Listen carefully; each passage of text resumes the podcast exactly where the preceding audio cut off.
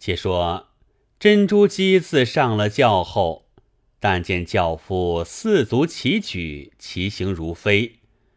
珍珠姬心里道：“是请客就到的路，何须得如此慌走？”却也倒是轿夫脚步惯了的，不以为意。及至抬眼看时，疏忽转弯，不是正路，渐渐走到狭巷里来。轿夫们脚高不低，越走越黑，心里正有些疑惑，忽然叫住了。轿夫多走了去，不见有人相接，只得自己先连走出轿来。定睛一看，只叫的苦，原来是一所古庙，旁边鬼卒十余个，各持兵杖加力，中间坐着一位神道，面阔齿余，须髯满科，目光如炬，肩臂摆动。像个活的一般，珍珠鸡心慌，不免下拜。神道开口大言道：“你休得惊怕，我与汝有宿缘，故使神力摄你至此。”珍珠鸡见神道说出话来，愈加惊怕，放声啼哭起来。旁边两个鬼卒走来扶着神道说。快取压惊酒来！旁边又一鬼卒斟着一杯热酒，向珍珠鸡口边奉来。珍珠鸡欲待推拒，又怀惧怕，勉强将口接着，被他一灌而尽。珍珠鸡早已天旋地转，不知人事，倒在地下。神道走下座来，笑道。着了手也。旁边鬼卒多攒将拢来，同神道各卸了装束，除下面具，原来个个都是活人，乃一伙巨贼装成的，将蒙汗药灌倒了珍珠鸡，抬到后面去。后面走将一个婆子出来，扶去放在床上眠着。众贼汉乘他昏迷，次第奸淫。可怜金枝玉叶之人，零落在狗党狐群之手。奸淫已毕，吩咐婆子看好，各自散去，别做歹事了。珍珠鸡睡至天明，看看苏醒，睁眼看时，不知是哪里。但见一个婆子在旁边坐着，珍珠鸡自觉阴户疼痛，把手摸时，周围虚肿，明知招了人手，问婆子道：“此是何处？将我送在这里。”婆子道：“夜间众好汉们送将小娘子来的，不必心焦。”管取你就落好处便了。珍珠姬道：“我是宗王府中闺女，你们歹人怎如此胡行乱作？”婆子道：“而今说不得王府不王府了。老身见你是金枝玉叶，须不把你作践。”珍珠姬也不晓得他的说话因由，捂着眼只是啼哭。原来这婆子是个牙婆，专一走大人家雇卖人口的。这伙巨贼掠得人口，便来投他家下，留下几碗，就有头主来成了去的。那时留了珍珠鸡，好言温味的熟分，刚两三日，只见一日一圣叫来抬了去。已将他卖与城外一个富家为妾了。主翁成婚后，云雨之时，心里晓得不是处子，却见他美色，甚是喜欢，不以为意，更不曾提起问他来历。珍珠姬也身怀羞愤，不敢轻易自言，怎当得那家姬妾颇多？见一人专宠，尽生嫉妒之心，说他来历不明，多管是在家犯奸被逐出来的奴婢，日日在主翁耳根边击锅。主翁听得不耐烦，偶然问其来处，珍珠姬魁着心中事，大声提气，诉出事由来。方知是宗王之女被人掠卖至此，主翁多曾看见榜文赏贴的，老大吃惊，恐怕事发连累，急忙叫人寻取袁梅牙婆，已自不知去向了。主翁寻思道：“此等奸徒，此处不败，别处必露，到得根究起来，现赃在我家。”须藏不过，可不是天大厉害。况且王府女眷不是取笑，必有寻着根底的日子。别人做了歹事，把个绸布袋丢在这里，替他顶死不成？心生一计，叫两个家人家里抬出一顶破竹轿来装好了，请出珍珠鸡来。主翁那头便拜道。一向有眼不识贵人，多有唐突，却是辱没了贵人，多是歹人做的事，小可并不知道。今情愿折了身价，白送贵人还府，指望高抬贵手，凡事遮盖，不要牵累小可则个。珍珠姬见说送他还家，就如听得一封九重恩赦到来。又原是受主翁厚待的，见他小心赔礼，好生过意不去。回言道：“只要见了我父母，绝不提起你姓名罢了。”主翁请珍珠姬上了轿，两个家人抬了飞走。珍珠姬也不及分别一声，慌忙走了五七里路。一抬抬至荒野之中，抬轿的放下竹轿，抽身便走。一道烟去了，珍珠鸡在轿中探头出看，只见静悄无人。走出轿来，前后一看，连两个抬轿的影踪不见，慌张起来道：“我知如此命简。”如何不明不白抛我在此？万一又遇歹人，如何是好？没做理会处，只得仍旧进轿坐了，放声大哭起来，乱喊乱叫，将身子在轿内颠滞不已，头发多颠得蓬松。此时正是春三月天到，时常有郊外踏青的。有人看见空旷之中，一圣竹轿内有人大哭，不生害意，渐渐走将拢来。起初只是一两个人，后来簸箕般围将转来，你结我问，你喧我嚷。珍珠鸡慌慌张张，没口的分诉，一发说不出一句明白话来。内中有老成人。摇手叫四旁人莫嚷，朗声问道：“娘子是何家宅眷？因甚独自歇教在此？”珍珠姬方才噙了眼泪，说的话出来道：“奴是王府中足姬，被歹人拐来在此的。有人报知府中，定当重赏。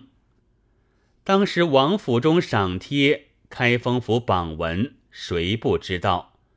珍珠姬话才出口，早已有请功的飞也似去报了。须臾之间，王府中干办余后走了若多人来认看，果然破轿之内坐着的是珍珠足姬，慌忙打轿来换了，抬归府中。父母与何家人等。看见头蓬鬓乱，满目泪痕，抱着大哭。珍珠姬一发乱颠乱掷，哭得一佛出世，二佛升天，只等哭得尽情了，方才把前时失去、今日归来的事端一五一十告诉了一遍。宗正道：“可晓得那讨你的是哪一家？便好挨查。”珍珠姬心里还护着那主翁，回言道：“人家便认得。”却是不晓得姓名，也不晓得地方，又来的路远了，不记起在哪一边。一且那人家原不知情，多是歹人所为。宗王心里倒是家丑不可外扬，恐女儿许不得人家，只得含忍过了，不去声张下老实根究，只暗地嘱咐开封府。留心访贼罢了。隔了一季，又是元宵之夜，弄出王家这件事来。其实大隐拿到王家做歹事的贼，记得王府中的事，也把来问问看。果然即是这伙人。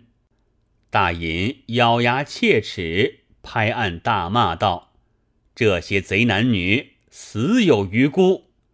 喝叫加力行杖，各打了六十训棍，压下死囚牢中，奏请明断发落。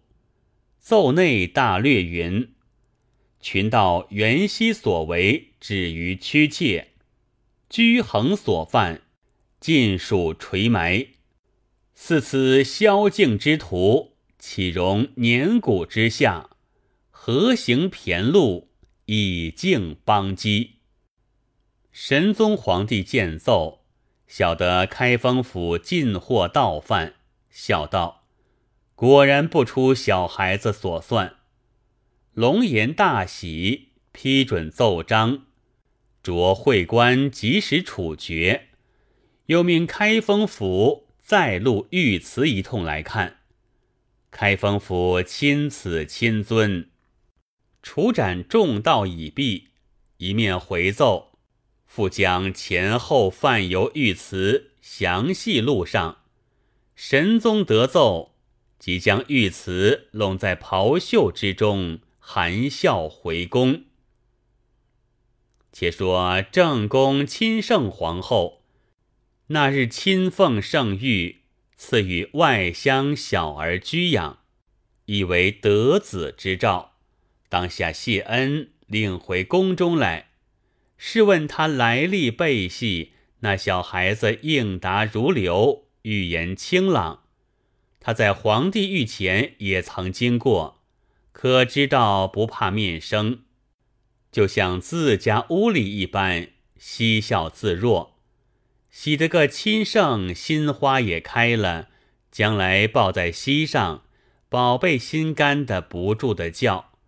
命宫娥取过梳妆匣来，替他略发整容，调脂画额，一发打扮的齐整。何宫妃嫔闻得亲圣宫中御赐一个小儿，进阶来到宫中，一来称贺娘娘，二来观看小儿。盖因小儿是宫中所不曾有的，实觉稀罕。及至见了，又是一个眉清目秀、唇红齿白、摩诃罗般一个能言能语、百问百答，你倒有不快活的吗？妃嫔们要奉承娘娘，一且喜欢孩子，争先将出元宝、金珠、串镯等类来做见面钱，多塞在她小袖子里。袖子里盛满了，着不得。亲生命一个老内人逐一替他收好了，又叫领了他到各宫朝见玩耍。各宫以为盛世，你强我赛，又多各有赏赐。宫中好不喜欢热闹。如是十来日，正在喧哄之际，忽然驾幸亲圣宫。宣召前日孩子，亲圣当下率领南该朝见已毕，神宗问亲圣道：“小孩子莫惊怕否？”亲圣道：“蒙圣恩敕令暂居此儿，此儿聪慧非凡，虽居禁地，毫不改度。老成人不过如此，实乃陛下洪福齐天。国家有此等神童出世。”臣妾不生心性。神宗道：“好叫卿等知道，指那夜做歹事的人，尽被开封府所获，则为衣领上针线暗记，不道德走了一个，此儿可谓有志极矣。今贼人进行斩弃，怕他家里不知道，在家忙乱。今日好好送还他去。”亲圣与南该各叩首谢恩，当下传旨，敕令前日报进宫的那个钟大人护送归地，御赐金锡一路，与他押京。钟大人得旨，就御前报了南该，辞了亲圣，一路出宫。亲圣上兀自好些不割舍他，提己自有赏赐，与同前日各宫所赠之物总铸一筐，令人一同交付与钟大人收好，送到他家。钟大人出了宫门，传命起辆独车，积了圣旨，就抱南该坐在怀里了。竟往王家而来。去时末地偷将去，来日从天降下来。还报河源亲见地，恍疑鬼使与神差。话说王香敏家中，自那晚失去了小衙内，何家里外大小没一个不忧愁思虑，哭哭啼啼。只有香敏毫不在意，竟不令人追寻。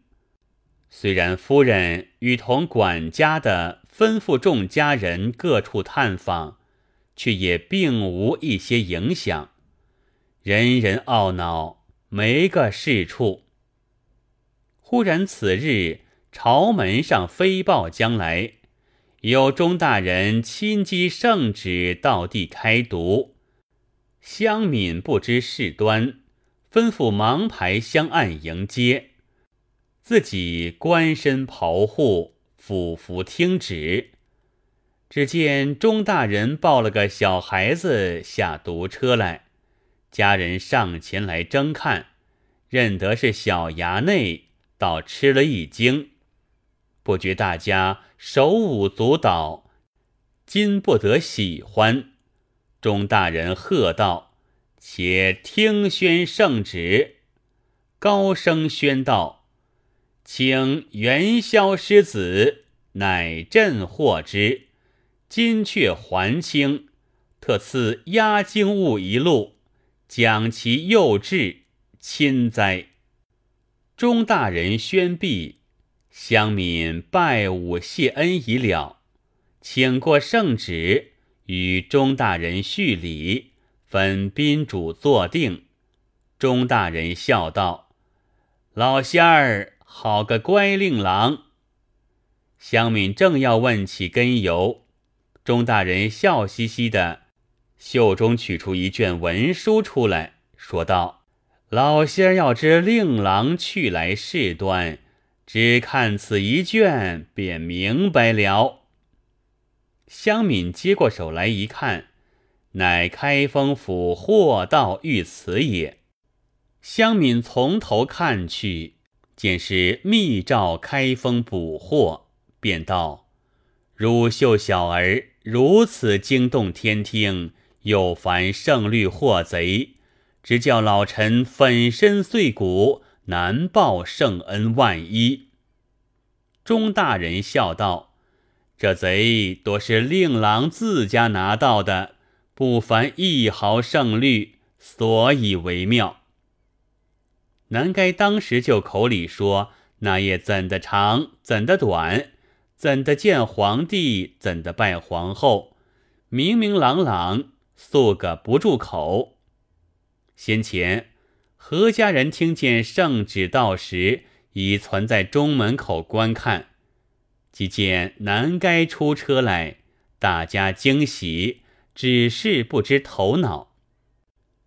只待听见南该背细述此一遍，心下方才明白，尽多赞叹他乖巧之极，方信香敏不在心上，不肯追求，倒是他自家会归来的，真有先见之明也。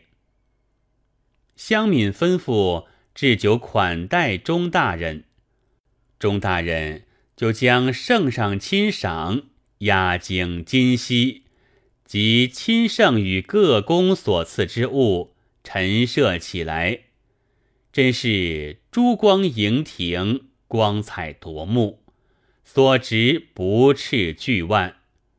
钟大人磨着南该的头道：“哥，够你买果吃了。”香敏又叩首对阙谢恩。立命管客写下谢表，先赴钟大人陈奏，等来日早朝面圣，再行率领小子谢恩。钟大人道：“令郎哥是咱家遇着携见圣人的，咱家也有个薄礼，做个纪念。将出元宝二个，彩缎八表里来。”香敏再三推辞不得，只得收了。另背后里答谢过钟大人，钟大人上车回复圣旨去了。香敏送了回来，阖家欢庆。香敏公道：“我说你们不要忙，我十三必能自归。今非但归来，且得了许多恩赐。”又已拿了贼人，多是十三自己的主张来，可见我不着急的事吗？何家个个称服。后来南该取名王彩。正和年间大有闻声，功名显达。只看他小时举动如此，已占大就矣。小时了了，大时家。五岁孩童已足夸，继父巨徒如反掌，只教天子送还家。